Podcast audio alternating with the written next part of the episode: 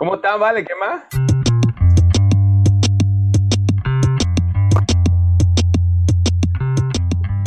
Ahorita acabo de hacer, acabo de hacer, eh, me llamó un pana, un pana que hemos tenido aquí invitado en el podcast, eh, que se les pichó un caucho y entonces le llevé. el- el- el- el- ¿Me escucha mejor? Coño, ah, qué pro. Ahora sí. Sí, y tú nos oyes. Ok. Ok, muy bien. Ok, estamos mejorando. Mejorando. mejorando. No sé, Sigo- sigo igual. extraño. Sigo unos audífonos. Ok, pues, puedes, puedes seguir buscando. Yo, yo estoy echando un cuento de que Sí, leí en ok, un ok. pana, así que pues, pues. Y entonces este me llamó y me dijo, ya te estás cayendo palo. Y yo que, "Hmm, not yet. Eh, coño, es que eh, la grúa, o sea, se me accidentó el carro y el gruero me va a llevar a un taller que queda cerca de tu casa. Yo, Taller que queda cerca de tu casa. Sí. O sea, tú vives en un terreno Pues, baldío, yo vivo, terreno. tú sabes, Vince, yo no he dejado, yo todavía estoy en la etapa de migrante en la que solo puedo mudarme a la zona industrial de cada, de cada pueblo o ciudad, ¿no? Entonces, Exacto. este, yo vivo en la zona industrial y entonces aquí al lado hay un taller, este, y entonces, hay, hay actually dos talleres.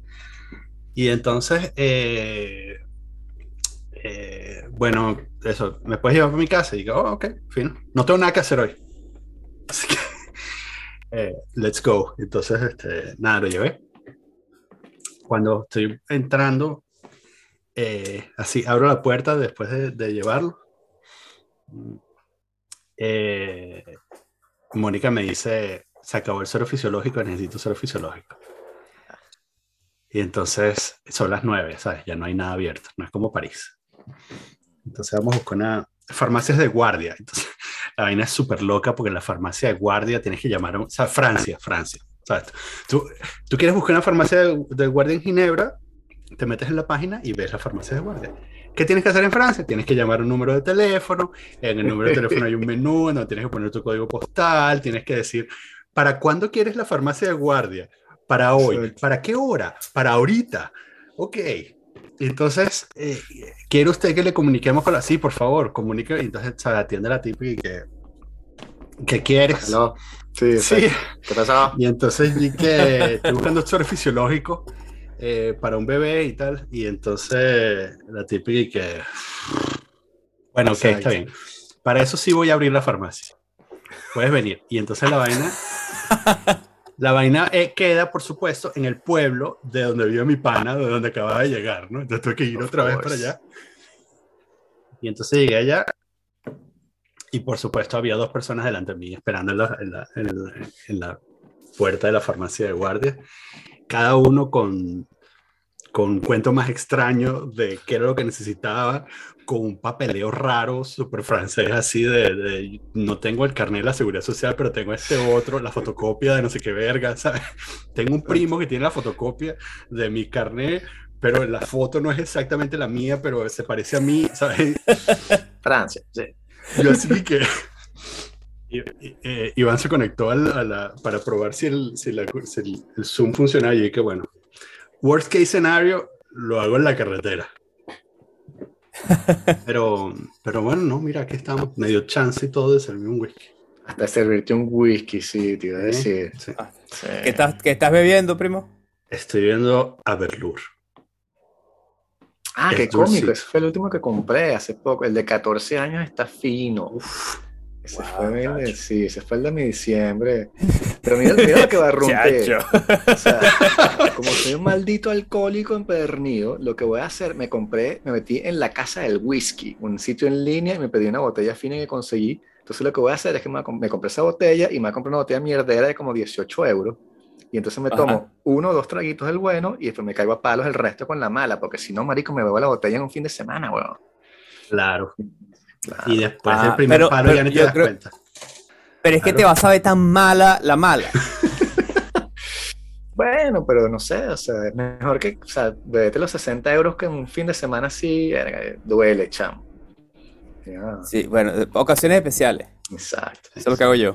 Mire, em, ¿ya me escuchan bien? Sí, perfecto. Sí. Entonces yo los escucho como- bien. Son como las Estamos 6 de la mañana en Tiene- Melbourne, ¿no? Tienes un micrófono Son las soviético ahí, eh, o sea, no sé qué es eso. Sí, sí, sí. Mi- Mira, aquí tengo de todo, que he salvado. He, tenido que, que- que apagar fuego tecnológicamente con mi cero conocimiento en tecnología y tengo cualquier aparatico, cualquier baratija. O sea, yo no puedo hacer lo que tú haces con el, con el whisky, yo no lo puedo hacer con el micrófono, arrancar con el bueno y después con el malo, porque todos son malos. Chamo, llega una edad en la que hay que Aquí. al menos invertir en una cosa buena. El whisky. Oye, me compré una patineta. Tell me more. 40 años y te compraste una patineta. 42. Ok, Mira, ok. Estas son las cosas que uno compra cuando uno no tiene hijos. Eso sé que te- es difícil entender para ti. Porque tú los tienes todos. Ok, sí, yo los tuve todos. Y, y, ok, ya va. ¿Tú montabas patineta cuando chamo? No me acuerdo. Sí, pero siempre fui muy malo. Ok. Nunca, nunca logré ninguna Sí, acrobacia eso. espectacular. Sí, tampoco. Yo Nada, patinaba, nada. pero no, esos chistes tontos así de saltar a la vuelta, no. Y entonces, Yo ¿cuál- no- y, no- ajá, ¿y qué querías? Ajá, querías entonces me, otra vez? co- me co- Sí.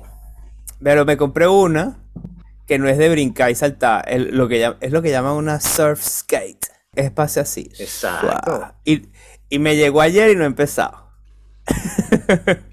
o sea, le voy a pe- te voy a mandar la, foto del primer raspón. Exacto. Una sector 9, sí. Esas son finas, chamo. Yo me compré una a los 38, porque yo hacía la la hacía en Caracas, y es verdad que si quieres nada más hacer esa, lanzarte así suavecito y de lado a lado, es fina. Y no te, no te vas a dar ¿Viste? ¿Tú tienes hijos? Sí, tienes y ahora lo usan ellos. Entonces les, Ah. le digo así, cuando era más chamo, hacía los pegues y tal, porque puedes hacer pegues también con la vaina, si, ¿sabes? Si, si lo sacas bien, pero tienes que tener unos buenos coñazos para aprender. Puedes Cuando hacer unos buenos aprenda, pegues cuando con la vaina, Sí, sí, sí. Pero es fino para lanzarte así por una bajadita, chamo, vas así surfeandito, tranquilo. Es, es bien de pinga. Si la cuenta me da, eso no fue no justo, justo antes de tener, primer, de, de tener tu primera chama. Eh, no, un poco antes, o sea, una broma como que Ah. tenía ya como que la vaina como que no puede ser que más nunca había surfeado en mi vida y entonces te dije, coño, Ok. pero yo hacía el longboard y entonces este, en Barcelona cuando fuimos que estábamos con el New Imaginarium, el pana Ronald, patinaba burda y él es más Ujú. viejo que yo, entonces dije, no, esto no puede ser. Mm. Me compré otra vez la longboard y entonces me, me metí en eBay y un chamo la estaba vendiendo como que en 20 euros y la fui a buscar y, ¿sabes? Está el nombre del tipo y cuando me tocó así el timbre sale un carajito como de 12 años, weón. Y que toma, y me la da a mí que eres tú, y yo que eres tú, ¿sabes? Los dos así que, ah. Y me la llevé, el chamo viéndome así, sí patinando, me fui como en la vaina caminando así, porque tenía como 10 años que no patinaba, dije, coño, si me pongo a patinar ahorita va a ser demasiado ridículo. Entonces, Así que, no, no, es para mi hijo, es para mi hijo. Pero no surfear Navidad. en Australia, chamo, eso sería el, el, ¿sabes? mi sueño si estuviera allá. Sí, pero eso fue otra, o- otro intento fallido que sí, de verdad que no, no tengo ganas ni siquiera de volver a intentar. Para Sí, nada. O sea, wipeado yo en una. Venezuela me compré una tabla y, y le tenía culillo a, a- a- O sea, yo podía entrar en un mar picado, pero montarme en una ola y bajar así, ¡guau! eso no podía. Ah, No podía. bola. Nunca Así pude. te da vértigo y tal. Sí, La burde culillo, marico, Mierda, claro que sí, chamo. burda, burda de culillo. Marico, es como tirarte Sí. por una U con una patineta, o sea, las, las U esas grandes así de los X-Game, weón, que te vas a tirar, nunca te Tal cual. Pa- o sea, la, la, la bajada es la misma, weón. Mm. Tal cual. Sí. Mi intención con esta patineta que me compré es plano, es, es, es roda en plano. No tengo ninguna intención Sí. de, de lanzarme por ninguna bajada o ninguna U. No, pero lánzate por el downhill, pero bajadito, o sea, no demasiado inclinado y vas haciendo zigzag, ¿sabes? Vas de lado a lado y así vas, vas fino, ¿sabes? Como si fuera surfeando, es verdad, bien, bien de pinga. Porque en el plano vas, tienes que darle la pata cada rato, es un heladillo, o sea, por un rato te Sí. fastidias. Pero bueno, ya nos Mira, somos, somos los únicos tres participantes. Esto, está, esto es hermoso. Podemos hablar lo que les dé la gana. Podemos- sí, sí, podemos hablar lo que nos dé la gana porque eh, a, diferencia, a diferencia de otros días, este, hoy a- varias personas retuitearon el, el live y a diferencia de otros días, nadie nos está oyendo. Otros días, ¿sabes? Se conectan tres, cuatro personas, pero hoy sí. Este, así que sí, porque tú veas. tema libre. Este, mm, Qué bueno. a mí me pasa algo así con... Ah, ya empecé a decirlo, pero va a sonar bien mamagüevo. Con esquiar. Ajá. Porque esquiar, Ajá. Esquiar. ajá, porque no, o sea, yo, ¿sabes? cuando era nuevo aquí, eh, yo dije, bueno, sabes, llegó diciembre, hay que aprender a esquiar, pero qué sé yo, ese año, no me acuerdo, el primer año no me acuerdo qué pasó, el segundo año, eh, Mónica se voló un tobillo, entonces no pudimos hacerlo. Luego el tercer año nació la primera, y entonces allá cuando tienes hijos, no, o sea, no te vas a ir a esquiar, porque es como, ¿qué, qué coño? Sí, que donde pero todo el mundo tiempo. se escoñeta esquiando, chamo. O sea, en Y entonces, claro, lo que ha pasado- y, pff, eh, A eso iba, que lo que ha pasado es que a medida que, bueno, que pasan los años, sabes que además pa- pasa una vaina muy arrecha, porque si te fijas, o sea, si estás atento a la calle, eh, te das cuenta de que en invierno empiezas a ver un, a, a un montón de gente joven con muletas caminando por la ciudad, ¿no?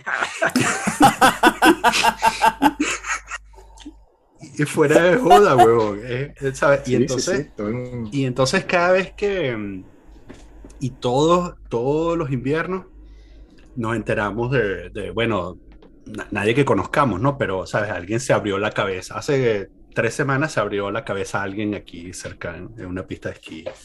Se fue, se salió de pista y se pegó contra una piedra, ¿no? Entonces, o sea, estamos Joder. estamos claros que eh, el- lo que vamos a aprender es esquí de fondo, que sabes que vas así, el que vas paradito, Para arriba. que es tronco, no, no, así para arriba, que es tronco ejercicio, por cierto. Pero, Sí. pero igual, este, sí, no, no, no he empezado. De hecho, eh, mi- mi- mis hijas saben y, y yo no. Y así como que, bueno, vayan, ustedes son de goma, vayan a escoñetarse ustedes. sí. Bueno, y culicross, culicross con la chama. Exacto. ¿Cómo, cómo se dice? Mira, yo me acuerdo que en tu casa de Venezuela, en casa de tu papá, Ujú.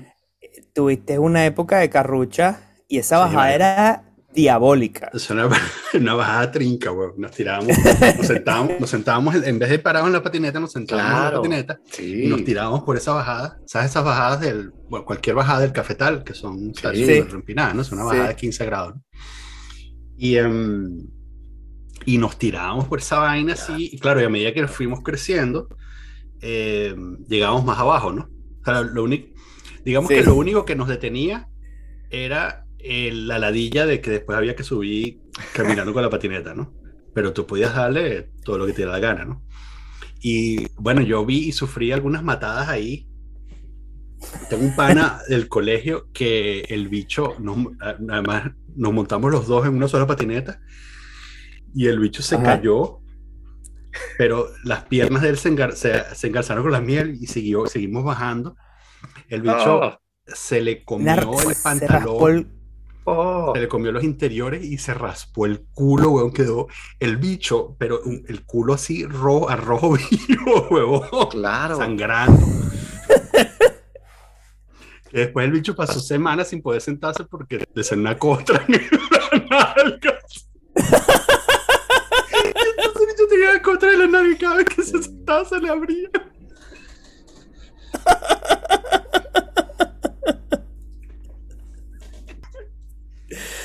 Sí. Y no puede sentarse en el colegio, en clase. Nada. Nada. Un cojín. Es que me raspé el culo, profe. Sí, lo más triste es explicar eso, vaina. Sí, me raspé el culo. Sí, súper Qué bueno, porque, porque es Navidad y las patinatas. Yo, yo tenía un pana en, eh, tengo un pana en Venezuela, en el colegio, que el chamo se lanzó por una típico, típico accidente que la gente habla de, pero que nunca lo has visto en persona. Yo lo vi el resultado del accidente en persona. Se lanzó una piscina que estaba muy bajita, puso las dos manos y se fracturó las dos, las dos muñecas. Y el chamo así con dos, con dos yesos en el colegio, las dos manos. Imagínate el chaleco. Qué rata, sí. Ah, Pásame el bolígrafo, chavo. Todo está en la muñeca. Sí. sí, sí, sí, sí, de hecho sí. Esas vainas de chamo, weón. O sea, en mi colegio hay uno que estaba loquito y el tipo tenía burdes favoritos y triquitraques en su cuarto, así en, en un diciembre. Y se le ocurrió lanzar un triquitraque en su propio cuarto e incendió la caja, weón. Entonces se salió de la Locura. vaina y cerró el cuarto y la vaina pa, pa, pa, pa, explotó todo y cuando la vieron el cuarto estaba negro por todos lados, marico. Y los padres burda de recho le dijeron, te quedas con el cuarto así y la vaina se quedó así. Entonces, te jodiste. sí. Decoración, decoración imo instantánea. Sí. El dicho se ponía sombra, se ponía sombra en los ojos. Para ir con el cuarto. La agarraba así de la pared. La agarraba de la pared. Sí. Parecía la guerra Bosnia-Herzegovina y Serbia qué bolas. está reproduciendo la cosa. Qué bolas que. Mira, me, me gusta este, eso. este podcast de hablar de cualquier vaina. Ah, sí, Claro. bueno, aquí Sí. ¿Cada cuánto graban? ¿Semanal? todas las semanas. Este, Sí. sí. todas las semanas nos pueden oír por aquí y los domingos sale la grabación en audio.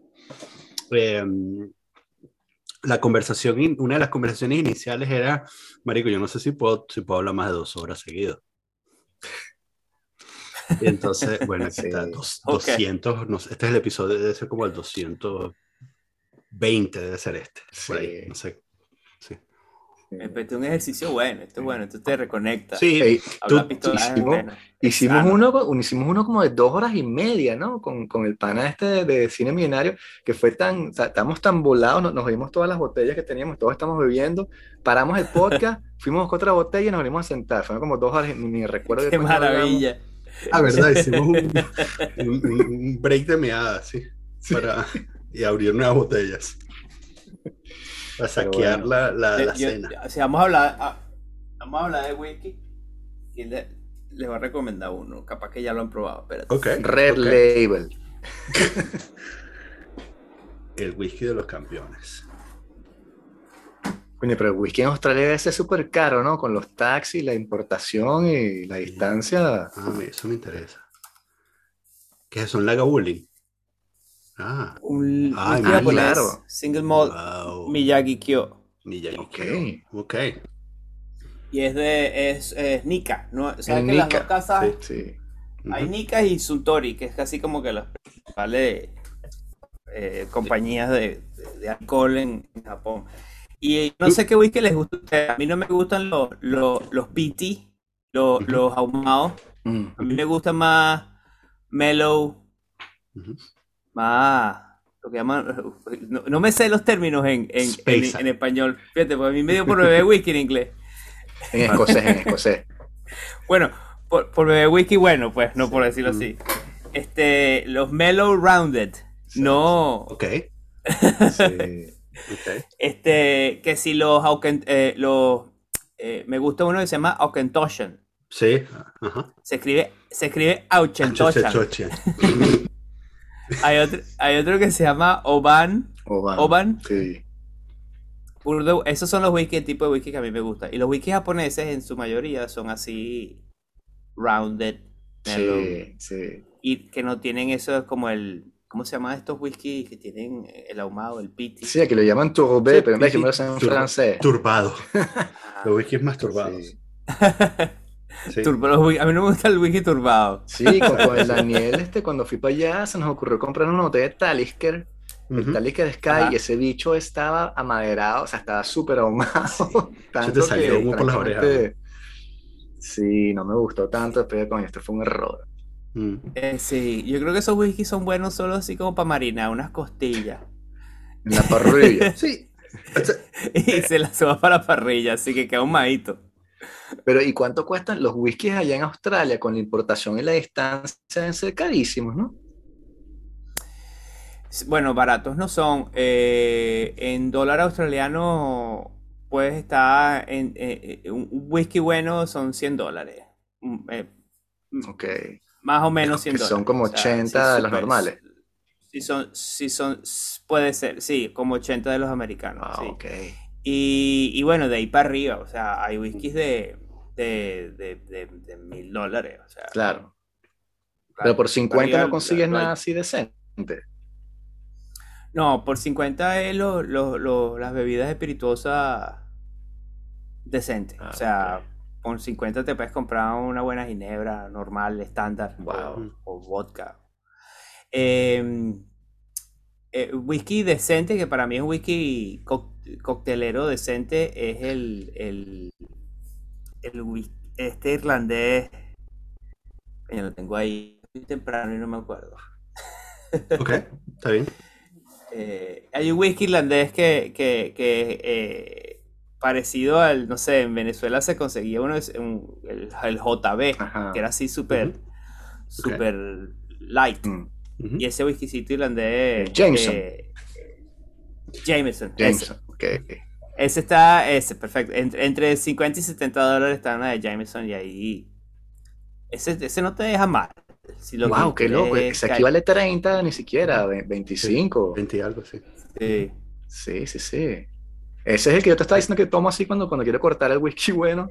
El, Me paso el para Jamie. Jameson, Así- claro. aquí, aquí lo llaman el Jamie. Sí. sí, pero el, el Jameson no te, no te da mal ratón, No, así, no es así no. que. No, no. sí. Solamente yo creo que tiene poca reputación porque no es escocés, sino irlandés. No, no hay algo así como una, viejos, weón. una caña clara autóctona. Buena pregunta. Eh, no. Eh, lo O sea, más- esta gente. Esta gente eh, toma mucho. eh, sea, tú sabes. Bueno, tú viviste aquí un ratico. Y tú, tú eres australiano, ¿no? ¿A ti se salió la ciudadanía? No, no, no. Solo residencia, no me sale ciudadanía. Ok. Este. Aquí los Bogan toman mucho. Los Bogan serían los rednecks. ¿ok? Toman mucho. Eh, Jim Beam. Es así como que el- la, la- la caña, caña fuerte. O. eh, ca- eh, eh, Canada Dry, pero el- el- los mixers. Este. Ron barato Bundaberg, que es el que hacen aquí. En, en Queensland, porque aquí tienen una zona de, caña de azúcar importante tropical y hacen y hacen hacen ron local y tiene y los rones premium son más o menos o sea nunca nunca tan buenos como los que estamos acostumbrados nosotros pero pero no te dejan mal pero el ron estándar de aquí sí es terriblemente malo Ya. malo que me acuerdo que el, las propagandas de Bundaberg, de Ron Bundaberg, el, el símbolo, el logo es un, es un oso polar y las propagandas son las mismas de Pedroso de Venezuela. las mismas. Las mismas. Son tres panas con un oso polar echando vaina. Mierda, Las mismas. Las mismas. ¿Será, será que el y, el oso, y el oso se llama Bundy. se- será que el publicista está, es un venezolano? Se recicló. está ahí No, yo creo que es al revés. Yo creo que, Ajá. yo creo que esto fue antes de Pedroso. Ah. mm. O sea, la vaina es así súper súper conocida como para nosotros la, la, la propaganda de Limpiaposetas más. O sea, para ellos eh, Bundy es el... Siempre ha estado ahí. Ok. ¿Cuántas cuñas de Pedroso hiciste tú? Yo hice...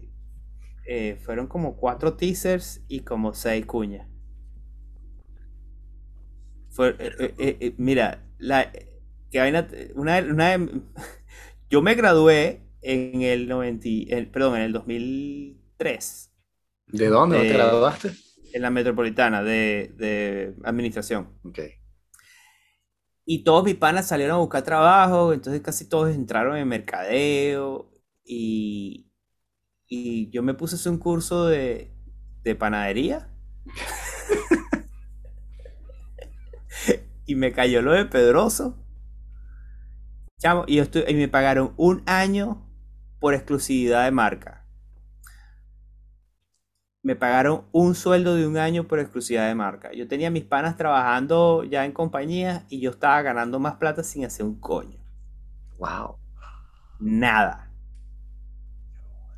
Esa era la, la época soñada. Claro. Un año sí. ¿Y cómo conseguiste ese casting? O sea, ¿cómo entraste allí? Bueno, porque fui a una. a- yo estaba buscando trabajo, entonces fui para. Yo estaba yendo para una entrevista en Brahma, imagínate, de un puesto de mercadeo. Ok.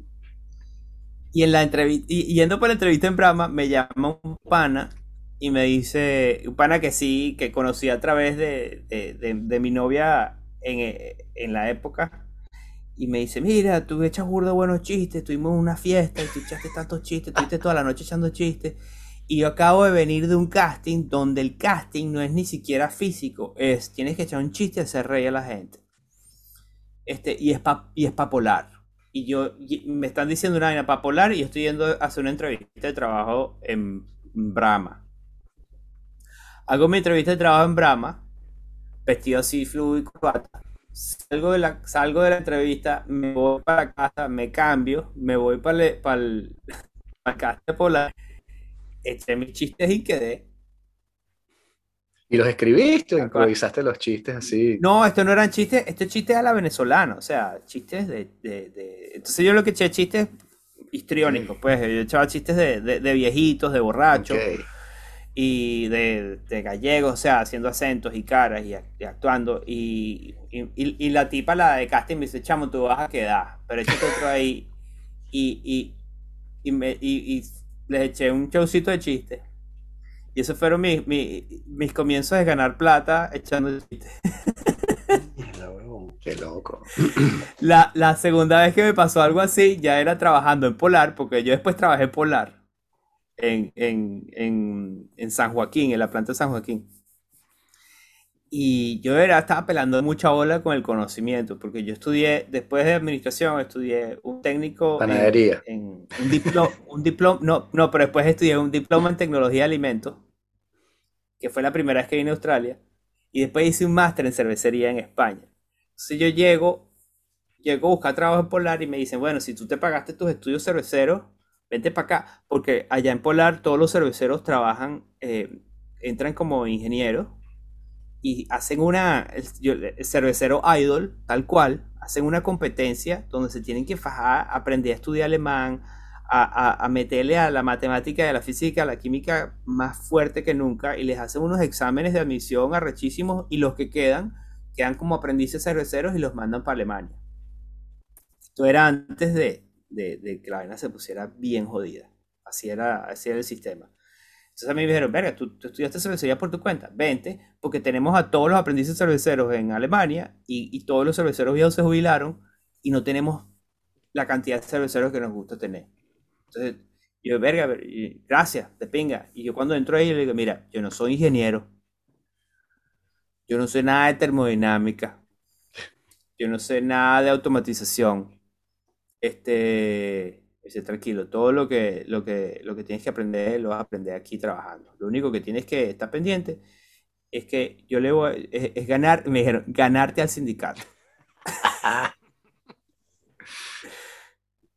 dice, tienes que ganarte al sindicato. O sea, esos carajos tienen que, antes de ir al sindicato a quejarse de algo, tienen que ir a ti para que les arregle los peos y ganar, tienes que, eh, tú tienes que, que, ganarte la confianza de, los trabajadores. Tienen que ir a ti antes de ir al sindicato. Yo, ok. Empecé a echar chistes, a imitar a los otros cerveceros, a imitar a los jefes. Y, me acuerdo un carajo, un carajo que era, el tipo era excelente, sabía más que todo el mundo. Y el guicho entró, el guicho entró literalmente barriendo pisos en polar. Y terminó siendo el, el líder de equipo trabajando en la, en, la, en la sala de control de cocimiento. que tienes 8 o 10 pantallas de todo el proceso y el, y el, chamo ahí todo lo que aprendió lo aprendió desde, desde cero. Y me dice, pana, tú vas a llegar lejos en esta empresa. Caíste bien. Exacto. Qué volado. Caíste bien. Y fue a pura echadera de chiste. Entonces yo estoy un día se enteran los jefes que yo he hecho chiste, empiezo a echar chiste, todos cagados la risa. Los viernes en la tarde beber cerveza en la planta, echando chistes. Hasta que un, casi que un año después de trabajar en esa empresa, estoy yo en el, en el comedor almorzando y me llama el gerente de planta, el jefe de jefe, el director. Exacto. Me dice, vente para la, para la gerencia. Y yo, estoy, almorzando, bueno, vente, vente, aquí comida, dale, dale. Así, Así que a lo, a lo criollo. No me importa. Yo soy, yo te, tú eres mío. Y yo, ok, vamos. Me he hecho, que la planta es grandísima, me he hecho una caminata como de 10 minutos bajo el sol de San Joaquín a llegar al edificio de la dirección. Y llego y está la, la, secretaria, me dice, está ahí en, la- en, el- en- el bar. Entonces tiene un bar arrechísimo en, en, en las... Un bar personal. Imagínate, esta es tu oficina y tienes una puerta que va al bar. Yes. Y el bar así decorado alemán arrechísimo. Eh, y entro al bar y está el gerente de planta con gerentes de otras plantas de polar que no son de cerveza. Este, y dice, este es un nominado cervecero. Este carajito ha hecho unos chistes buenísimos. Date ahí.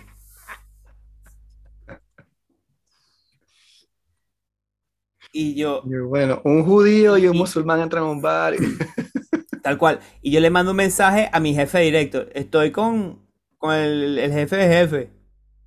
Echando chistes. y me dice, bueno, quédate ahí, ¿qué vas a hacer? Caerle a palo y echar chistes, weón. Y ahí pensé, me estoy ganando la vida echando chistes. Sí. Literal. Qué bola. Bueno, Por eso cuando yo pasé, cuando yo les dije voy a renunciar, porque ya yo ya había empezado a hacer stand-up.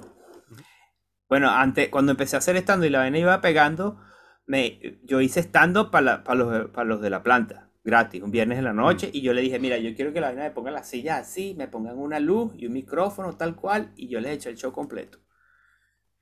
Cuando le dije, mira, voy a renunciar porque me está yendo muy bien con el stand-up. Todos así como, ya le voy Eh, claro, wow. claro. Además que es como el, el- el único carajo que renunció a un trabajo en polar para, dedicar, Sí, para de dedicarse a las artes. Sí. Sí. a las artes. Este, ¿Y ¿cómo cuál fue era, que- cuál era el circuito allá en Venezuela que, que, que explotaba? O sea, había muchos teatros para hacer stand-up.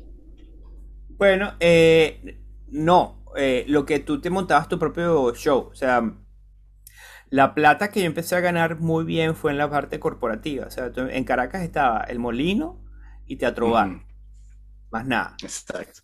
Eh, estaban todas las semanas y yo me presentaba en Teatro Bar todas las semanas. Yo trabajaba en San Joaquín y vivía en Valencia, entonces me iba, el, el- el Teatro Bar era los lunes en la noche. Entonces yo tra- trabajaba el lunes, me iba en carro Caracas, me presentaba en Teatro Bar, me quedaba en casa de mis viejos y el martes a las cuatro y media de la mañana arrancaba de regreso a San Joaquín para trabajar. Toda la semana. Eso me lo hice como por, por un año. Y entonces, eh, el escribir estando durante la semana, porque el trabajo en Polar era burda bueno, pero yo a mí no me gusta la vida corporativa para nada. No me gusta tener jefes, no me gusta depender de gente, no me, que la gente, nada, Claro. la, la politiquería. Coño, que ahí no se hace, eh, en yo creo que ninguna empresa se hace nada con la velocidad que debería hacerse por, por, por la habladera, por la cantidad de reuniones y habladeras que hay. O sea, Tell me about it. Yeah. Sí. Y esperar que alguien apruebe algo y esperar y coño, o sea, mm, mucha ladilla. sí. Eh, y la presión, y también había una vaina venezolana que no me gustaba, o sea, eh, muy, no, no, muy criolla. O sea, yo me acuerdo que ese jefe, el director de planta, me decía, mira, carajito, ¿cuándo me vas a dejar pagarte una carajita? Así mismo. Vale. O un carajito, lo que tú quieras, pues dime. ¿Qué? No, vamos a. Yo, no, no, no, yo tengo mi esposa esperando. Es, la gan- eh, esa gente es de quedarse en la planta todo el día bebiendo y no ir para su casa con su familia. Y yo digo, pero yo les veo la cara todos los días. Y tengo mi esposa en la casa. ¿Por qué carrizo yo voy a querer quedarme más tiempo con ustedes? Este es trabajo. Así mismo.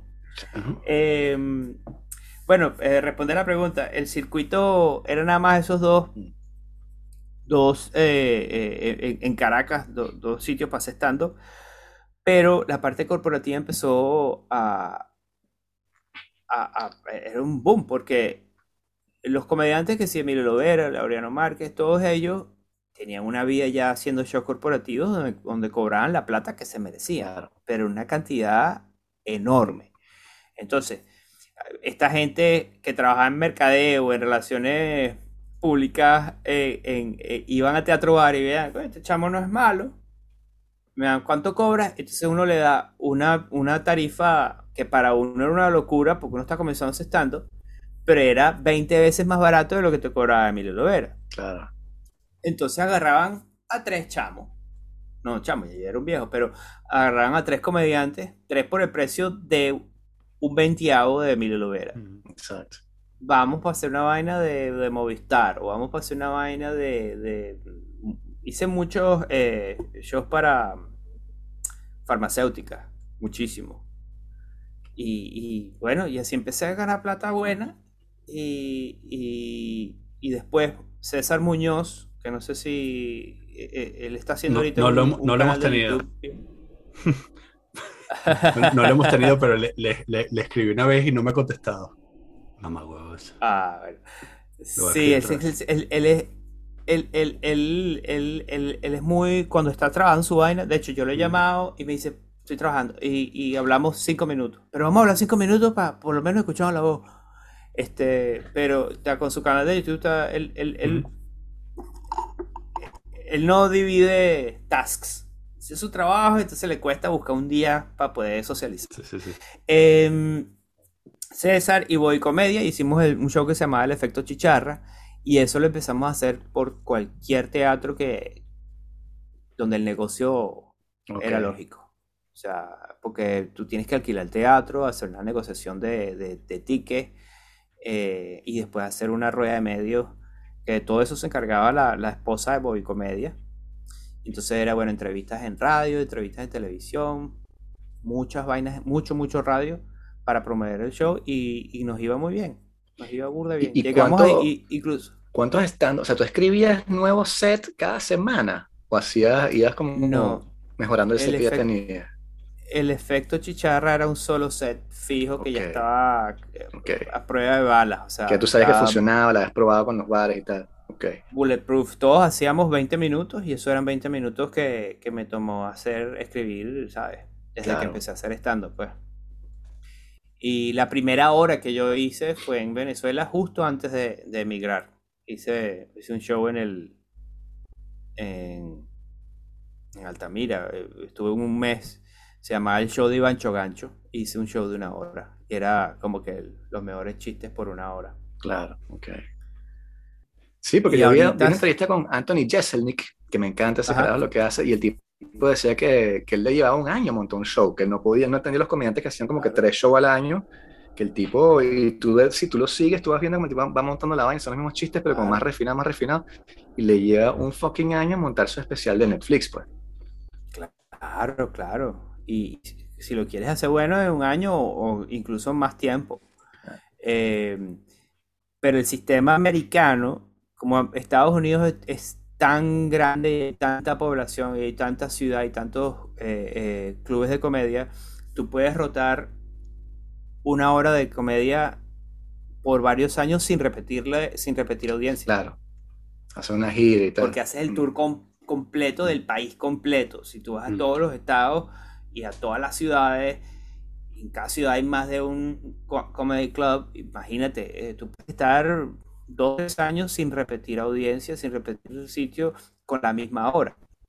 Entonces los americanos eh, eh, se aferran mucho, le- les da miedo el nuevo material. Entonces material nuevo tienen que tomarse mucho tiempo para, para, para hacerlo. Aquí en Australia estamos forzados a hacer una hora nueva todos los años y realmente no tenemos un año para, Wow. para, para escribir. Ok. O sea, eh, porque la población es nada comparado con, con, con el tamaño del país.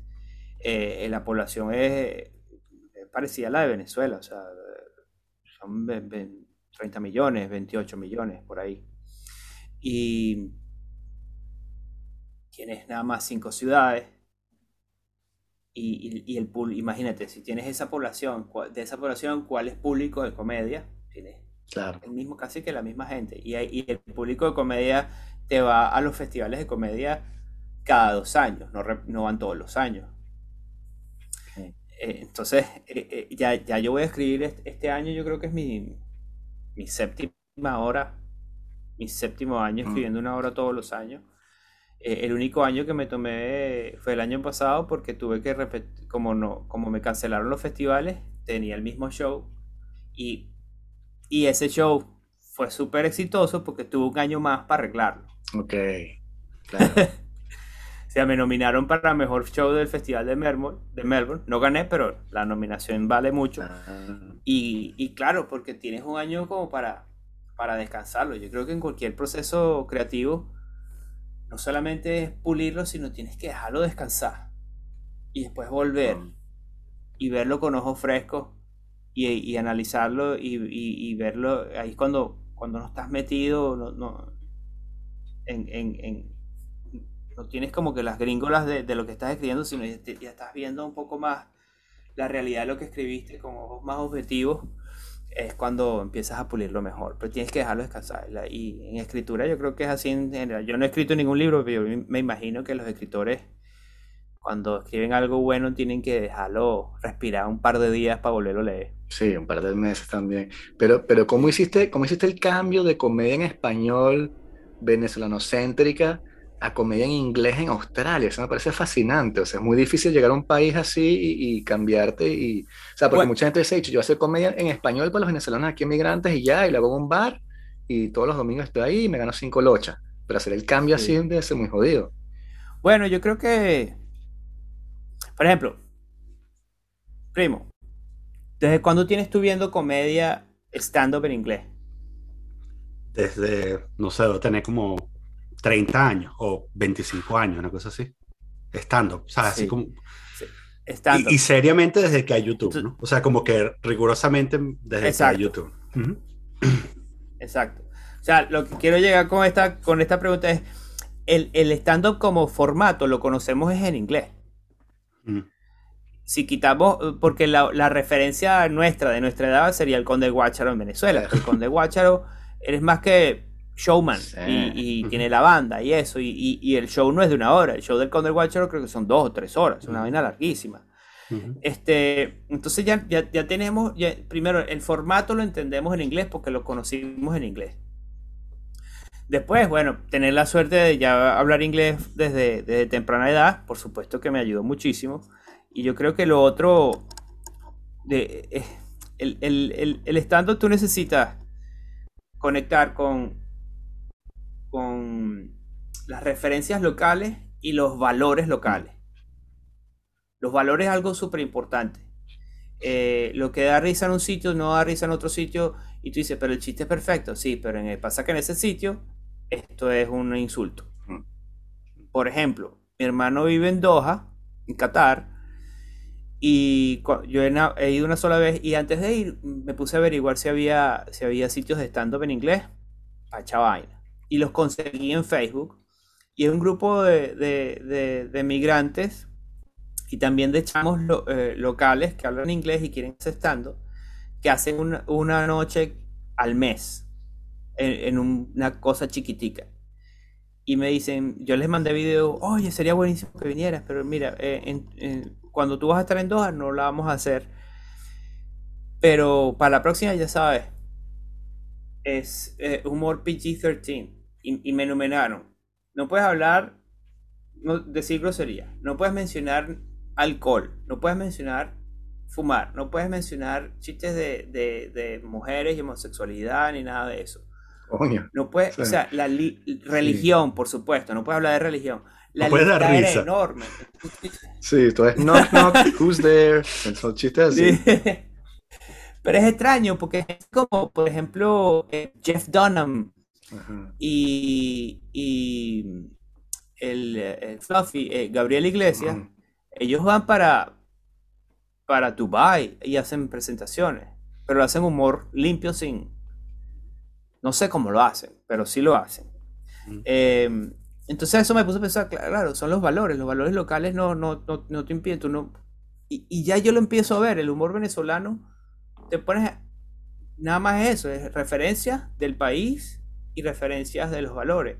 Eh, cuando yo me fui de Venezuela, y yo soy culpable de eso, yo eché muchos chistes homofóbicos sin saber que eran chistes homofóbicos, porque yo en Venezuela tenía amigos gay. Y cero peo. Y entonces yo ni siquiera mis amigos que me decían eh, los, los chistes, estos chistes son homofóbicos. Uno ve que un- una vez que uno llega al primer mundo, Mm. es que empieza a entender que, que hay cosas que uno no puede, un- uno está insultando gente de cierto Mm. grupo. Entonces, Ujú. eh, y a ver la vaina mejor. Incluso yo creo que los, los gays que emigran, incluso hasta ellos empiezan a entender la vaina. Ah, me puedo quejar de esto. A mí me, me, me, me molesta un poquito, pero Mm. ya está la opción, ya está la opción de la- quejarse. Claro, sí, la opción de quejarse, claro. Este, Eh, que en Venezuela no la había. Sí, está aquí eh, Mónica, que por cierto me dijo que te mandó saludos, este, está, está encargada de, de los 600 De la que tropa. tenemos. Sí, de los 600 hijos. Sí. Este, me dijo que es tu fan número uno y que mm, aquí en el chat puso, te, te pregunta que mm, si, sabes que ella cuenta cuentos, ¿no? Ella es narradora oral. Entonces, eh, eh, pregunta que si cuando tú cuentas algo, eh, a pesar de que ya lo escribiste, con cada, pregunta que si con cada presentación el, el- el chiste o la rutina se modifica y va creciendo. O, o tú tienes una Sí. cosa como fija, esto es lo que yo escribí, durante- esta es la hora que yo escribí. Eh, eh, así como, primero que todo, prima bella, besote. Te quiero. este, sí, eh, vamos a, yo estoy ahorita en un, mi primer show de, de la temporada es el 18 de febrero, la semana que viene. Yo ahorita tengo, eh, eh, uno lo vende como un show de una hora, do- donde, bueno, lo vende como un show de 50 minutos. Yo ahorita tengo practicando con poca audiencia por, por Omicron, por tener miedo de que no me dé COVID antes de que los festivales arranquen. Y no he podido. eh, Yo voy a, yo voy a, a este festival, muchos comediantes están arrancando el show a pelo. Ok. Cero, pre- cero prueba mucho. Y es tener una idea de que las cosas van a funcionar o no. Entonces yo tengo 40, 45 minutos. Me faltan 10. Para la semana que viene voy a extender con chistes viejos esos 10. ¿No? Eh, a medida que yo vaya haciendo el show, ese show va a empezar a crecer. Y voy a empezar a purgar los chistes que no pegan tan bien Mm. y empiezan a nacer callbacks, empiezan a nacer comentarios chiquiticos que uno, una tontería que da mucho más risa que un chiste largo, y empiezas a darle como más forma, y sí, el show va cambiando mucho, del show desde, desde el día 1 de la temporada, que sería para mí el 18 de febrero, hasta el último día de la temporada, que sería por ahí en junio, el show evoluciona muchísimo. Y entonces en vez de meterle más chistes, tengo que empezar a quitarle chistes. Porque lle- llega también a un punto donde estás tan, tan confiado que tú vas a llegar a un punchline tan sólido que puedes hablar un poquito más paja y dátela con calma y llegas punchline. Entonces eso extiende el show. Y entonces llega un momento donde tú dices, que es un, es un término que decimos eh, a- aquí en, eh, eh, en, eh, en el mundo del stand-up en inglés, decimos, you have to kill your babies. Tienes que empezar a, a- a matar chistes que son buenos, que te encantan, pero que te sobran en el show. Mm. Pero, pero no hay Y- espacio para la sí, improvisación. o sea, igual tú, tú planificas, por ejemplo, esa. O sea, cuando tú, por ejemplo, logras un callback y dices, coño, yo debo meter esto aquí, ¿esto lo haces en caliente durante el show? ¿O dices, o, o, o piensas en el show y luego dices, bueno, mañana voy a hacer esto? En caliente, en caliente. Verá, Sí, qué miedo. En- eh, eh, sí. Eh, ¿Te acuerdas? Yo no sé si te acuerdas, yo hace cuatro años hice un show que se llamaba Matador y yo te pregunté mucho sobre el duende y, y- y Lorca. Ujú. Y, y mi interpretación del, del- del duende y Lorca cuando hice ese show era que eh, el, para Lorca el duende viene cuando hay dolor y sangre. Eh, y, y por eso eh, el- el- el- el- los toros en España se ve, se ve como un arte porque es, bueno, vamos a forzar, yo lo veo así como que el torero dice, yo me voy a poner en una situación donde o me muero, o me matan, o, o mato.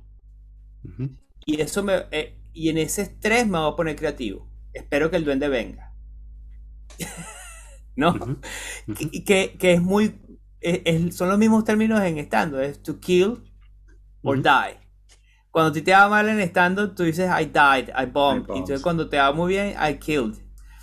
Y, y- y yo creo que a veces, que eso pasa muy poco, pero a veces, cuando en una situación en estando donde te estás yendo mal, que a veces estás sangrando por dentro, a veces viene el duende a salvar la vaina. Y es donde viene un, un punchline que no se te había ocurrido cuando estás escribiendo, que solamente, únicamente se te va a ocurrir en ese momento donde estás pariendo. Y uno dice, verga, esta vaina va a funcionar. Eh, eh, yo hice un. Yo tengo un chiste que nació así y después quedó escrito, que fue el de. eh, eh, el de. mm, El del el, el threesome. Como eh, nosotros a- a- en, en- que hablamos español, cuando aprendemos inglés, y las, las preposiciones in, on and at son bien. nos confunden Sí. mucho. Porque, porque para nosotros todo es en. Entonces, eh, yo una vez hice un, un- estaba explicando un chiste que when I was 14, I always wanted to be on a threesome. Y ahí se me digo, well, it's not on a threesome, it's in a threesome. Well, if you're on a threesome, that's a foursome. Y, y la vaina pegó. Sí. Recuerdo, yo vi ese chiste en YouTube, chamo, sí, me acuerdo. Bueno, pero es- eso fue en un momento donde, que, de, así que en un, en un barcito. Ujú. Y después, y después hice el chiste, quedó escrito como si fuese un error que yo digo live. Cool. Pero ese fue un momento de duende, por decirlo así. Y a, a veces, ¿no te ha pasado que el comediante que viene antes que tú es muy bueno y te pone una presión para que tu set también, o, o que el público está ya como que cansado de reírse tanto que de pronto no reaccionan tanto ante tu set? Sí, eh, eh, eso pasa mucho y es, ahí está el trabajo del, del, del, del host, del, del, del MC. Si la gente está, por ejemplo, si viene un comediante que, que, que tum- tumbó la casa por la ventana, o sea, la gente se... El, el, el host tiene que llegar y regular. Ok. Porque sí, pasa eso que la gente puede estar muy cansada, entonces les da un tiempito, entonces habla, habla paja, habla pistola. Mire, ¿y tú qué haces? ¿Y qué hiciste? ¿Y tú qué haces? ¿Y qué hiciste? Y, tal, y, te- y te- se pone a hablar sobre. Sobre. em, para que la gente se le olvide un poquito lo que acaba de ver. Igual pasa al, al revés. Cuando el comediante es muy malo y la gente está. que no dice nada, el host tiene que llegar a ponerlos a reírse otra vez y cuando se les sube el ánimo y están riéndose bastante, ok, el, nuestro próximo acto, fulanito, ¡pum! Es una vaina de mantener... Para un comediante siempre es mejor ir después de alguien que le va bien a alguien que le va mal. Ah, sí. Sí. Porque la gente está... Tiene un- un- una inercia de seguirse riendo. Mm. y está caliente. Está, está, te acaba la risa, entonces como mientras más te ríes, no sé si, ¿sabes? Cuando uno empieza y está en una reunión y se está cagando de risa, ya después cada chiste más gafo uno le da más risa y se ríe más duro y más, más, más gritado. Bueno, es algo, es- esa es la... Tú necesitas te- tener, tener la, la, la... Para eso son los, los, los hosts. Al principio del show la gente está fría. Entonces, eh, eh, parte de un buen host tiene que calentarlos, riéndose y calentarlos también físicamente. Esta es una vaina que van a ver cuando vayan a ver comedia. Mire, by round of applause, ¿quiénes han venido aquí, aquí antes? Eh, Y necesitas calentarlo. Que la gente se relaje. Qué bolas. Entonces, sí, entonces empieza a echar chiste y cuando la gente ya se está riendo es que puedes arrancar el show. Eres el, como que el fluffer. el. Que- el fluffer. Eres el lubricante del, del show. Exacto. Y este, coño, y a mí me encanta, chamo, bueno, que seguramente, no sé qué, qué opinas tú, el, el, el beat que hizo Bill Burr en Filadelfia, ¿sabes? Cuando le están diciendo que, que, que quieren que se baje y el tipo se va rechando como que cada vez más y le que empieza a insultar al público, me parece una vaina genial, o sea, no entiendo cómo ese carajo hizo sus 30 minutos o lo que fuera y el carajo lo va contando, me faltan 25, faltan 24 y sigue sacando vainas, es completamente genial. Temple de acero. O sea, hacer eso. Hacer eso. ¿Tú ¿Te acuerdas? ¿Te Ahora en, la, en ¿qué? Rocky 3, no sé, cuando está Iván Drago, el ruso. La 4. ¿Sabes? De- sí. Sí, la 4. Que, que hay una parte que se- se- el, el- el Drago le da senda coñaza y el Rocky sigue y está Drago así en la esquina y dice, He's not human. Eh, así, así. Cuando yo vi eso de Bill yo digo, He's not human. Y el tipo lo que hace es ganar. al- si te pones a ver al final, ya la gente se está riendo. Sí, totalmente. A mí me parece eso una vaina increíble. Y creo que fue una de las cosas que lo, lo catapultó aún más, lo convirtió en una leyenda en el mundo del stand-up. O sea, hacer eso no, eso no lo hace nadie. O sea, tener las bolas de, de enfrentar a un público que te detesta. Completamente, sí.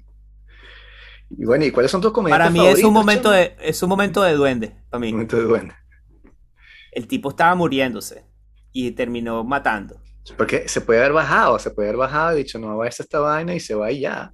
Lo que hubiese hecho Claro. todo el mundo, pero el tipo dijo, no, no me la calo, voy a hacer esta vaina, o sea, increíble. Mira, mi primer ataque de ansiedad fuerte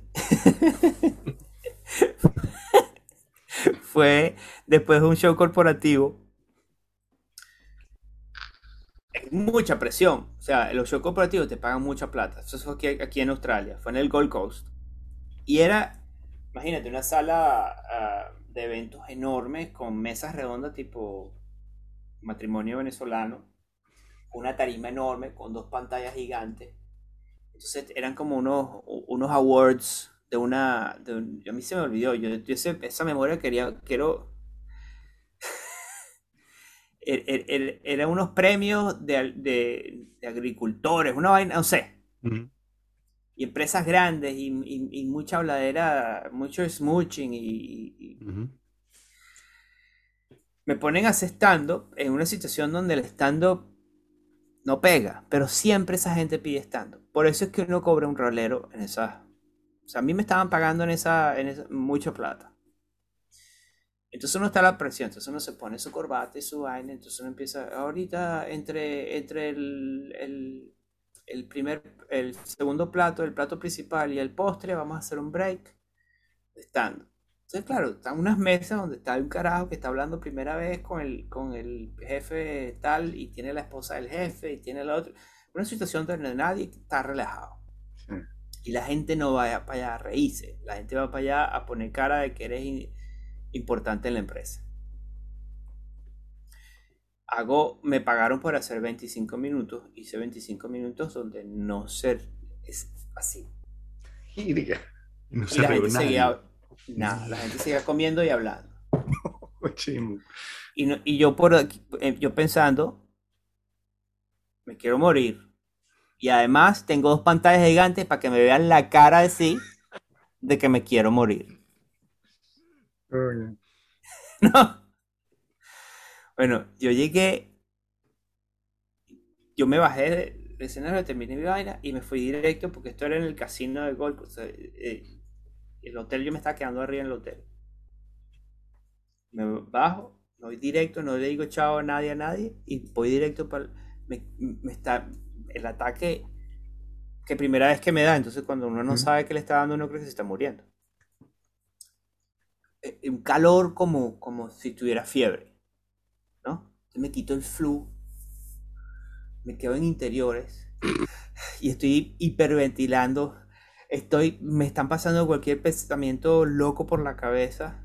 Empiezo a temblar y a tener como eh, eh, eh, espasmos y termino llorando parado en una silla en interiores en un hotel. Gírica.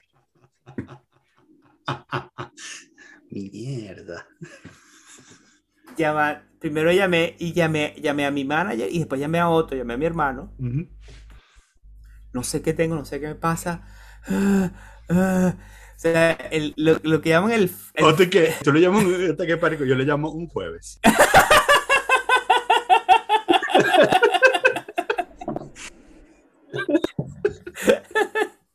cualquier día. En modo, modo En normal de operación.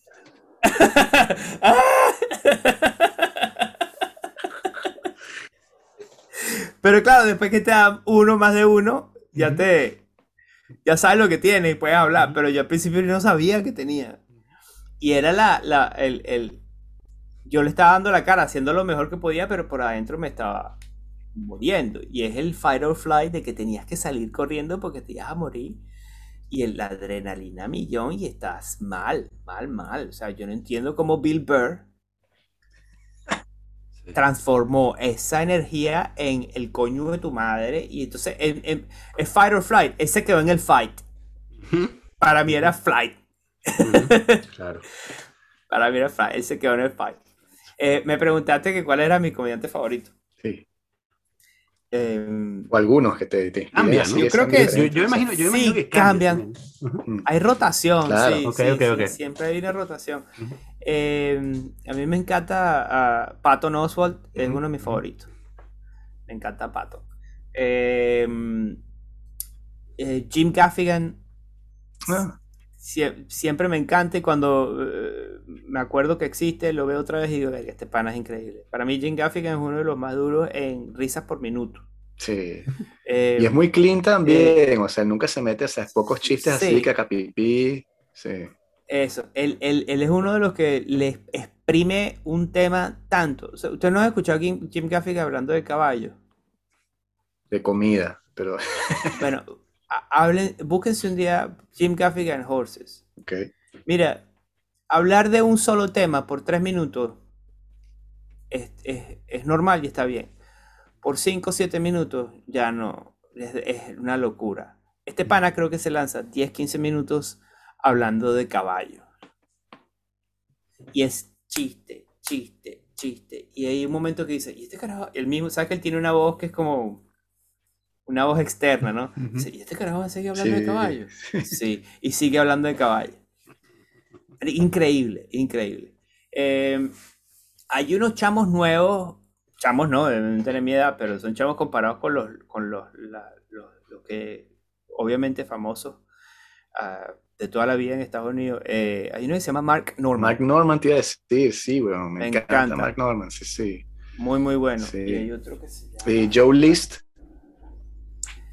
Eh, no, no tanto. Hay otro que se llama, ¿cómo se llama? Eh, es judío y tiene una voz así y es flaquito y tiene pelo rulo. Eh, bueno, ahorita viene. Mm. Eh, americanos, para nosotros que nos criamos de, aquel lado del mundo, la influencia de stand-up en inglés es más que todo americana. Pero aquí en Australia tiene mucha influencia británica. Ujú. Ah, ok. Esta, esta gente conoce más los comediantes de, del UK que comediantes americanos. Bueno, el tipo Jimmy Carr y tal, ¿no? Sí, sí. Eso. Eh, Eso te iba a preguntar también, este, que Jimmy Carr es muy famoso con el heckling, ¿no? Que siempre está respondiendo a los hecklers. ¿Te han hecho heckling? yo trato de evitarlo. O sea, cuando me lo hacen, eh, trato de, de- Porque yo no soy bueno Ok, en el, en el fight. ok.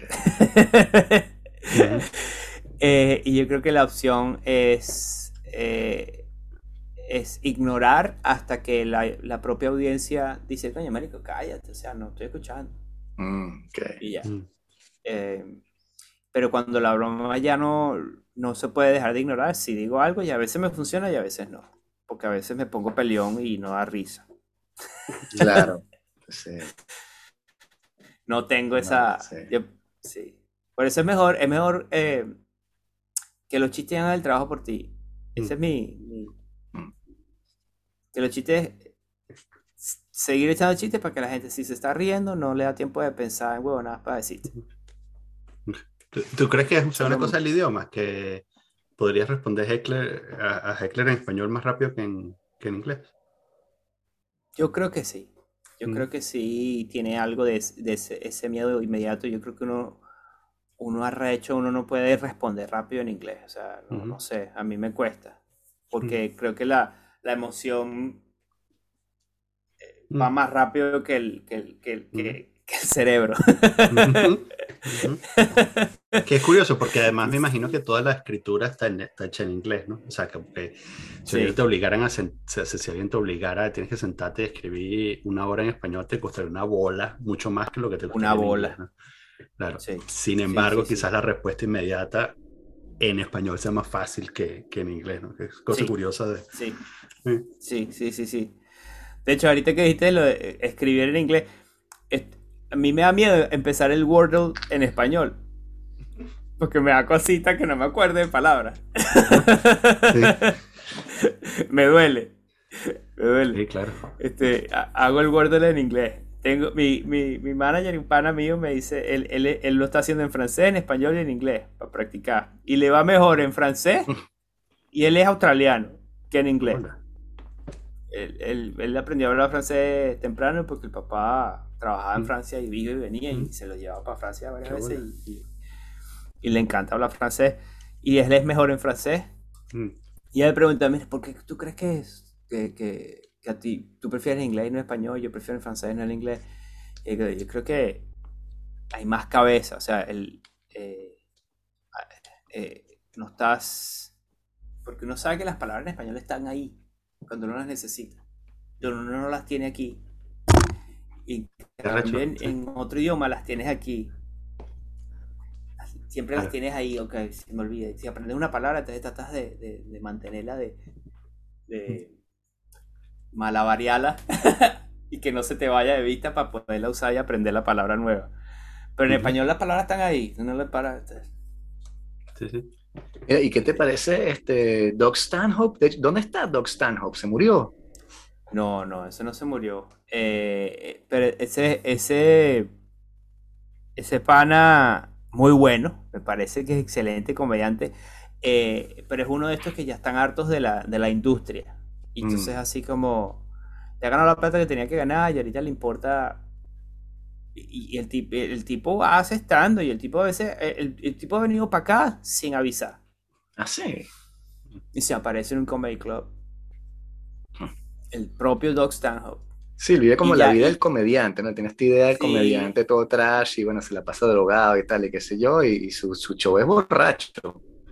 borracho. Pero imagínate si Doc Stanhope fuese activo en, en los medios como Joe Rogan. Ese pana se hubiese metido en tremendos peos también. Ah, claro, sí, sí, sí. Pana está Sí. agachadito. Ese tiene lo que él da- si, ese pana, yo le si tú me sigues, eso va a estar en mi página y búscame y me vas a ver, pero ese tipo no tiene interés de, de- de meterse en los medios.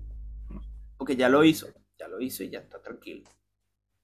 Claro. Y, y All Time Great, que dirías como que un George Carlin o un Bill Hicks. All time great. Para mí, Sí. bueno, para mí, eh, eh, Chappelle, eh, Seinfeld, porque para mí Seinfeld eh, tiene mucho sobre el, el proceso, él, él- él es tan, le, le da tanta importancia al proceso de escritura que, que yo creo que para cualquier comediante, Seinfeld es un, Seinfeld es de los de pulir el chiste hasta más no poder. Seinfeld es como un japonés que hace sushi. Porque pasa la vida perfeccionando el sushi. Seinfeld va a pasarse la vida perfeccionando. eh, y puede ser que ahorita no esté hablando de temas interesantes, porque yo creo que el, el stand-up ha cambiado un poquito sobre. Ah, deja de hacer tanto humor, obs- eh, de observational humor y, háblame de ti, de, de qué sufres. Y, y- y eso está bueno. A mí me encanta esa parte. Yo quiero hablar, mi, mi show nuevo, yo quiero hablar de, de, de los ataques de ansiedad. Y yo creo que eso es lo que está buscando la gente. Y, pero, pero quitando los temas que hace Seinfeld, que ahorita puede estar un poquito dated, la estructura de él es increíble y la pulitura del chiste. eh, yo lo vi en vivo solamente una vez, lo vi en Canadá y, y ese tipo hace malabares con las palabras. O sea, tú, tú puedes ver la palabra brincando. Ping, Mm. ping, ping, ping. Y tipo como repite la misma palabra y te saca otro chiste con la misma palabra y después ves como la palabra brinca y pum, y te la pone así. Y eso toma mucho tiempo, eso es música, eso es, eso es otra cosa, eso es música, poesía, métrica, estando todo, todo. O sea, eh, el, el, el pana lo pule al máximo y para mí ese es all, all time greatest. George Carlin, por supuesto, George Carlin es así como, bueno, vamos a hablar de lo que la gente no quiere hablar. Sí. Ese Chappelle también tiene algo de eso. Eh, y bueno, quitando, quitando lo- la- la- la- la- las cosas personales, eh, para mí Louis C.K. también es increíble. Sí, me encanta Luis C.K., sí. Louis es, es- es otro carajo que tiene, tiene una estructura Hay un chiste, una rutina de Luis C.K. que, que la he visto mil veces y cada vez que yo estoy trancado escribiendo un chiste, la veo para inspirarme. Es Of course, but maybe. sí. Qué buena es, bueno. Verde. Yo veo of course, of course, but maybe cinco veces al año. y después cómo lo termina, o sea, el chiste lo termina de una manera increíble. eh, eh, y, y, bueno, ese chiste tiene todo, tiene tanto. esa, esa rutina para mí es... Ah, tengo otro, otro que me... En el, en el storytelling, que este se lo dedico a la prima Mónica. Eh, Mike Birbiglia, yo creo que es el mejor Mm. stand-up storyteller que hay. O sea, ese pana es. Ah. para mí, eh, el show eh, Thank God for Jokes, que está en Netflix, para mí ese show eh, es increíble. O sea, como cualquier cabito suelto vuelve al final y, y el tipo te hace un arco de la historia y se sale y vuelve a entrar, se sale y vuelve a entrar, pero al final todo lo que dijo tiene sentido. Eso, es- eso es impresionante. Yo lo veo también como una, como una especie de evolución de la, de la comedia observacional, porque es como comedia observacional pero metida dentro de una historia, ¿no? Porque el tipo está echando un cuento y entonces en, Sí. a- a- sea, insertos en el cuento hay como pequeñas observaciones sobre, con las que tú te puedes eh, vincular, ¿no? Sí, sí, sí, sí. Mm. Pero igual es eh, lo que ya. Yo creo que la gente ahorita quiere hablar, quiere escuchar. Háblame de ti. Ujú. Y, Sí. y de hecho, ahorita hay chistes que mi manager me ayuda, me dice. Por ejemplo, yo otra vez eh, hice una observación de que ¿por qué, las, por qué en los hoteles ponen las toallas en la cama y no en, no en el baño? Así como, ¿por qué? Y más o menos salió medio cojo y, y mi, yo le digo a mi manager, pero es, un, es pana mío y, y es mi manager, pero también es así como mi, mi comedy coach, ¿no? Él escribe mucho, él, trabaja en televisión escribiendo, pero no hace stand Y él me dice, ¿por qué estás hablando de toallas? O sea, chiste comparado cuando estás hablando de que tu papá es psiquiatra. ¿Sabes?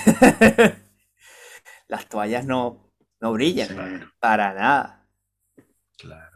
Sí, ¿no? Y que tienes esos comediantes como que pasan mucho tiempo haciendo gira y escribiendo también. Entonces ves el show después y son puros chistes de aeropuertos y hoteles. Porque el tipo lo que hizo fue pasarse un año en aeropuertos y hoteles. Entonces. No sé si la referencia. Hay gente que no viaja nunca, no entiende nada. Sí, sí. Pero hay gente como Jim Gaffigan que sí te puede hablar de toallas. Porque, porque te pega con la 15 minutos de persona. toalla. 15 Totalmente, minutos de sí. toalla. Increíble. Ha- Happy Papi se llama el, el- Ajá. ¿Cuál es, cuál es el, el- el core de, de Happy Papi? O sea, ¿por qué Hap- Happy Papi? Hap- Happy, Happy Papi, bueno, eh, est- esto no está en el show, pero cada año yo pienso en, en lo- en el momento importante del año. Mm. Y yo, eh, el año pasado, dejé de tomar mis pepas eh, gui- guiadas por mi psiquiatra, ¿no? Me la Ujú. dejé de tomar. Y el psiquiatra así como, ok, tú dices que estás bien, ¿no? Vamos a ver qué pasa cuando te desenchufamos. Vamos a ver cómo te desenchufamos. Me desenchufan. Claro, sabes que se tomó tiempo. Me tomó casi dos meses dejarla. O sea, tienes que. ¿y qué, qué estabas tomando específicamente? eh, bueno, eh, Ef- Effexor. Effexor es. eh, bueno, si quieres busco ahorita. eh, No, no, no. pero- Este podcast es promocionado por. Eh, Pfizer. Eh, es, primero estaba tomando el citalopram, que eh, Lexapro es como que el, el- el- el más común, la, la marca más común de citalopram, y después Effexor, porque eh, el, el psiquiatra me dijo, mira, el citalopram es para depresión y ansiedad parejo, pero este es más ansiedad que... Y me, me fue mucho mejor. Bueno, me quito las pepas y a, de librito, cuatro semanas. Llegaron los, los jinetes del apocalipsis, güey. No. Pero así en... Increíble. Otra vez está... Unos ataques de, de, de, de, de que... Es más, yo estaba paseando a mi perro. Y, y, y con la cadena, o sea, con la correa. Y el perro hizo así para la calle. Y nada, tengo correa. El perro no se ve por ningún lado. Yo vi al perro estripado y me dio una vaina loca que no. O sea, el. el- la, la, la- la ¿Cómo dirías? Catastrofizar. Catastrofizar, sí. Catastrofizar. Ujú. Y bueno, em, me tuve que. Llamé a mi psiquiatra. Volvemos a tomar las pepas. Entonces, es, sobre, es sobre happiness, ¿no? Y, y preocuparse. Worry. Desde la canción, digo, la, la canción Don't Worry, Be Happy. Ujú. eh, it's, a, it's, a, it's, it's a great song for when you're happy.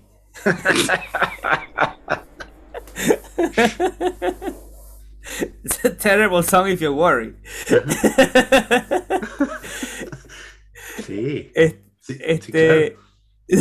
Por aquello de que, tú, de que tú no debes decirle a la gente cuando está angustiada, tú no lo debes decir, pero no te preocupes. Porque Sí, el efecto contrario, ¿no? Sí, sí, sí. Es que yo sé. Este, y entonces, bueno, ¿cómo escribir un show a partir de eso? Empecé a em- escribir chistes de, de- de salud mental y no me pegaban. ah, eh, no pegaban conmigo. Me ponía muy, muy técnico sobre la salud mental y la gente más bien se preocupaba. Entonces, bueno, vamos a escribir chistes sobre sobre crecer en un mundo. Entonces yo digo, ma- yo digo, ah, pa- una- esto es como quiero comenzar el show. Y, Ujú. y, by the way, Papi es, es por el, el sonido de Happy Papi y por ser Ujú. latino. Ujú, How you doing, Papi? Más nada. Pero es, es sobre happiness. Eh, comienzo a decir, quiero comenzar el show diciéndole eh, eh, Good evening, customers. en vez de Beautiful Audience, que son mis clientes. Entonces, eh, lo, yo estoy en el negocio de happiness. Tú pasas una hora conmigo y te sientes mejor. Y yo digo, bueno, yo, yo, yo, yo, yo, yo vengo de una familia del negocio de happiness. Mi papá es psiquiatra y mi mamá es psicóloga. Mm. Eh, eh, y, y- y mi papá tenía la- la- la- su consultorio en la casa, entonces yo, yo, yo, na- yo me crié en una institución mental, una mental institution. Entonces, eh, eh, a- a- como digo que ahí que soy, soy experto en salud mental, no hablo de mi ansiedad, hablo de la ansiedad Ujú. a través de mi papá era psiquiatra y mi mamá psicóloga. Y después a- el- eh, es como la, la incertidumbre venezolana. Tú desarrollas este superpoder de, de pensar en, la- en todo, lo, lo- lo- todo lo que podría pasar y cómo, y cómo solucionar o cómo actuar en esa, en ese, eh, eh, en esa eh, situación potencial. Ujú. Entonces, eso es eh, eh, in- instinto de supervivencia en, en el- cuando vives en el tercer mundo, pero ese mismo superpoder en el primer, en el primer mundo es un anxiety disorder. Entonces, ¿cómo, cómo viajé de la incertidumbre en Venezuela para vivir un país estable? ¿Cómo me costó adaptarme con la estabilidad, siendo, preocupándome de todo? Llegar a un momento estable y después llegó COVID a traer incertidumbre al primer mundo. Y cómo adaptarme con la incertidumbre eh, ahora que, que no voy a poder salir corriendo de ella. Y bueno, de Bien. eso trata Happy Papi. Bien. Yes. Sí, necesito ver ese show. Este, sabes que últimamente he estado pensando eh, eh, que, que me preocupa demasiado. Eh, hmm, este, Hasta ahora no he tenido ataques, pero, eh, pero sí está ese asunto de que, de que la gente, digamos, gente que, que creció en otros lugares. A ver, bueno, yo no sé qué tanto, cu- cu- cuál es la proporción en, en Australia, pero yo aquí he trabajado con muchísima gente de Europa del Este, ¿no? Y, Ajá. eh, y, y espe- específicamente con o sea, gente de descendencia eslava, es decir, eh, o sea, eh, yugoslavos, porque tú puedes decir Europa del Este y los, ¿sabes? Los, los búlgaros y los rumanos no son lo mismo. que los eslavos, los ucranianos, los belorrusos y los rusos, ¿no? Son, entonces, Ok. o sea, pertenecen a una raza distinta. Y esa raza está maldita. O sea, son los carajos más pesimistas que te puedes encontrar, ¿no? Y, Claro.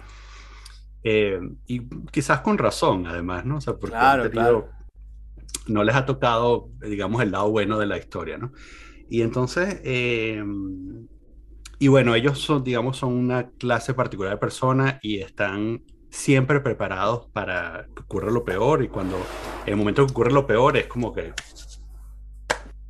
¿sabes? Yo te lo dije, este, Claro. pero bueno, o sea, vive una vida gris, ¿no?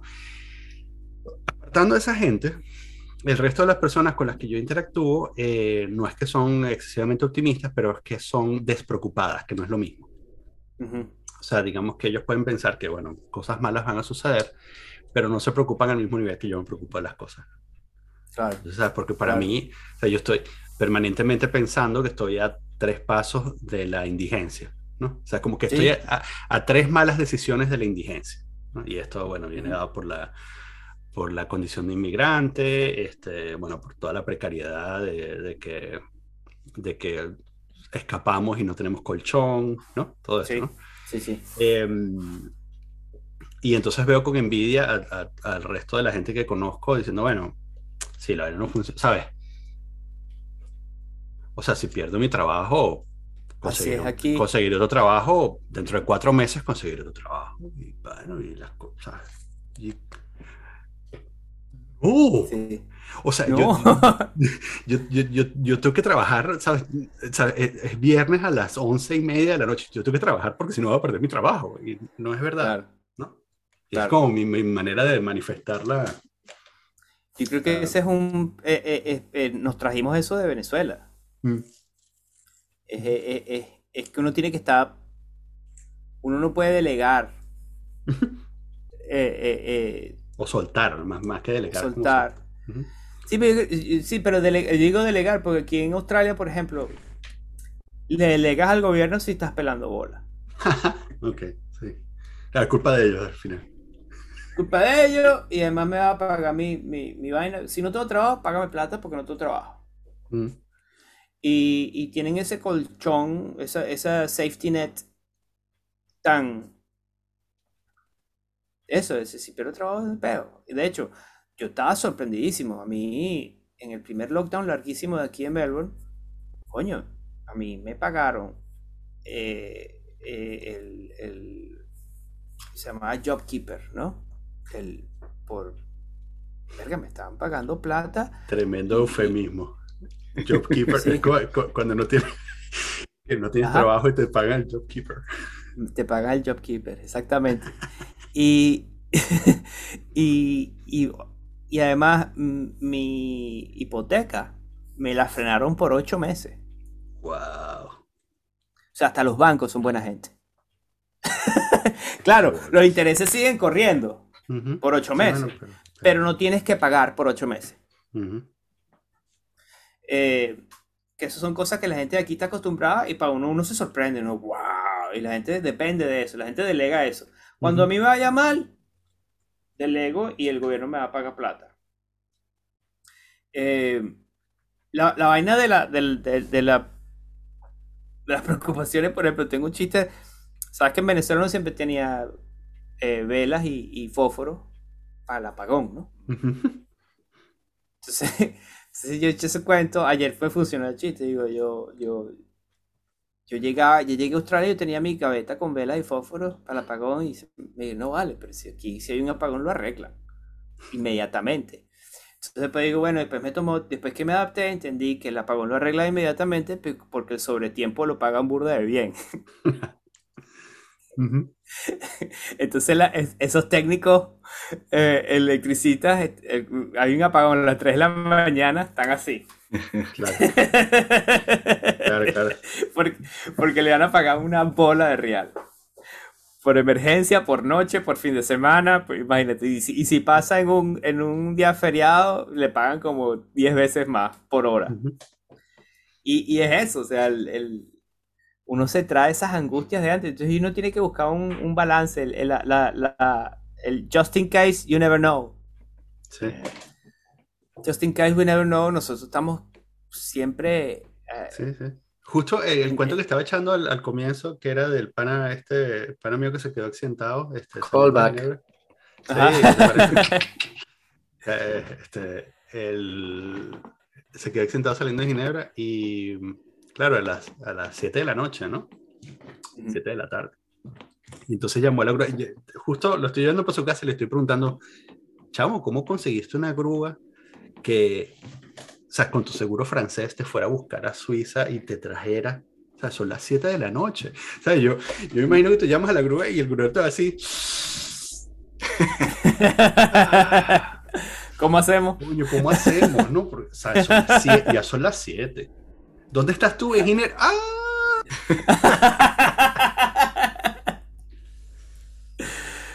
Mira, yo no sé. Bueno. Háblame, háblame. ¿Qué carro tienes tú?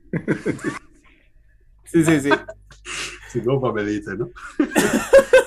Este, y yo decía, no, me fueron a buscar y, ¿sabes? Y decía, pana, no, yo, yo me pongo a llorar, güey. O sea, yo- después de que anoche se me quedé sentado en otro país, no digo, no. aquí me jodí. Me tocó un Sí. hotel. Sí, sí, sí, sí. Pero sí. no, sí, el seguro te va, te busca y te, te deja donde tiene que dejarte. y tal. Yo- bueno, yo creo que eh, lo, lo- lo que me dice el, el- el psiquiatra y el psicólogo, eh, cuando la, cuando la ansiedad o la depresión no está afectando tu, tu vida social, tu trabajo, tu vida amorosa, si no afecta nada, es normal. O sea, tú vas y a- vas para el médico cuando, cuando ya eso te está afectando tu, tu vida. Pero si no, tener ansiedad y depresión es normal. Y esa vaina, ¿sabes? Para mí, yo, yo te entiendo perfectamente todo. De hecho, Alicia y yo salimos a pasear el, el perro y entonces dice, voy a dejar el celular para no andar con el celular. Y yo, ¿y si pasa algo necesitamos un celular? Entonces, no puede ser. Yo, yo entiendo desconectarse del celular por social media, pero uno no puede andar sin celular. ¿Por qué? Y esta es mi, mi cabeza. eh, ¿Por qué? Porque ese carro se le puede despichar un caucho y viene directo y pum, y nos lleva cuando estamos caminando en, en la acera. Y no necesita el celular. Así- Claro. Esas son las, las catástrofes que yo pienso. Sí, sí. Te puede dar un Bueno, derrame. y tú con cuatro. Claro, en cualquier momento. Entiendo perfecto. Sí, sí, sí. ¿Tú ¿Sabes? ¿Tú ¿Sabes? Ayer dije una vaina, ayer probé material, ayer probé material y dije, bueno, esto no tiene punchline, pero es interesante para esta gente y a ver, vamos a ver qué pasa. Cuando yo les, les- les hablo del just in case you never know, mentalidad venezolana, yo digo, por ejemplo, tú tienes, eh, eh, mi mamá tiene una cartera, una, una, una, una decoy purse en el carro para cuando la asalten, ella da esa decoy purse, pero su cartera está debajo del asiento, Exacto. ¿no? Entonces, para nosotros eso es normal, porque Sí, dice. Ajá. Y después dije, y hay gente que no es ni siquiera just in case. Ellos saben que les va a pasar. Entonces yo he hecho el cuento, que esto yo realmente nunca lo vi, pero lo escuché varias veces. Ujú. Pero lo le eché el cuento como si me hubiese pasado a mí. Y Ujú. estaba en el carro un pana, y yo frena y sale una botella de ron debajo del carro. Y yo le digo, ¿y esta botella de ron? Mira, no te la veas porque tiene veneno para cuando los mamagüevos me roben el carro, se la beban y se mueran. Todo el mundo ha escuchado ese cuento. Pero ayer lo dije. Y cuando dije, and they die, and I hope they die, se cagaron de la risa. Porque pa- imagínate para un australiano escuchar esa vaina. Deja una botella llena. Sí. Y tengo otra premisa. Aprovechar para echarles los cuentos para practicar memoria aquí.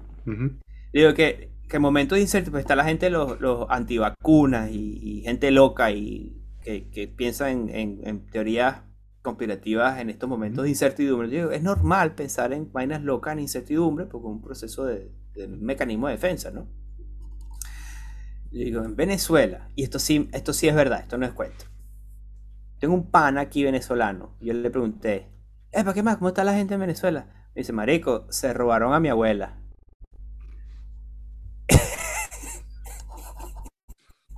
They stole le grandma. digo, They stole my grandma. Entonces, claro, yo ahí acomodo el chiste, le meto vainas australianas, pero para no hacer cuento largo, bicho me dice, ¿cómo es la vaina? Se robaron a tu abuela. Marico, se entraron en un cementerio del sur y se robaron un poco de hueso Coño, no. y se robaron a mi abuela.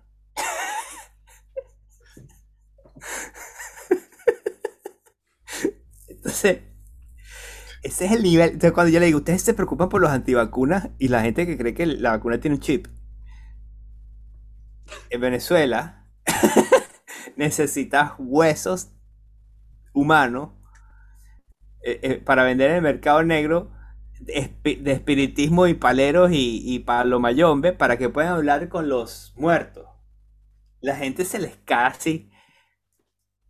Está así. eh, Eso es lo que pasa en la incertidumbre. Pues le digo, bueno, este, ni siquiera en Venezuela sabes qué puede pasar con tus restos después de que te mueras. Esa es la incertidumbre, the, uncertainty. Y dice, bueno, aquí va a descansar mi abuela por la eternidad. Maybe. Maybe. Em, se la roben. Maybe. Entonces, entonces pues digo que, que hay tech. Pero bueno, Venezuela es pionero en tecnología de aft- af- Afterlife Insurance. ¿Por qué? Entonces digo que ahorita pones un dashcam en, la, en, la, en, en el gravestone que se, llama- que se llama Dead Nana Cam. Entonces lo puedes ver Para ver en la, está bien. aplica- en la aplicación. Puedes ver Dead Nana Cam 24-7. ¿Tú estás seguro de que, o, o sea, te, te imaginas que todo el mundo en tu audiencia eh, tiene la misma, ah, el, el mismo mm, approach eh, o el mismo sentimiento eh, en contra de los antivacunas? O sea, tú como que estás seguro de tu audiencia. Bueno, sí, porque no pueden entrar si no tienen vacuna. Ah, ok, fair point. Fair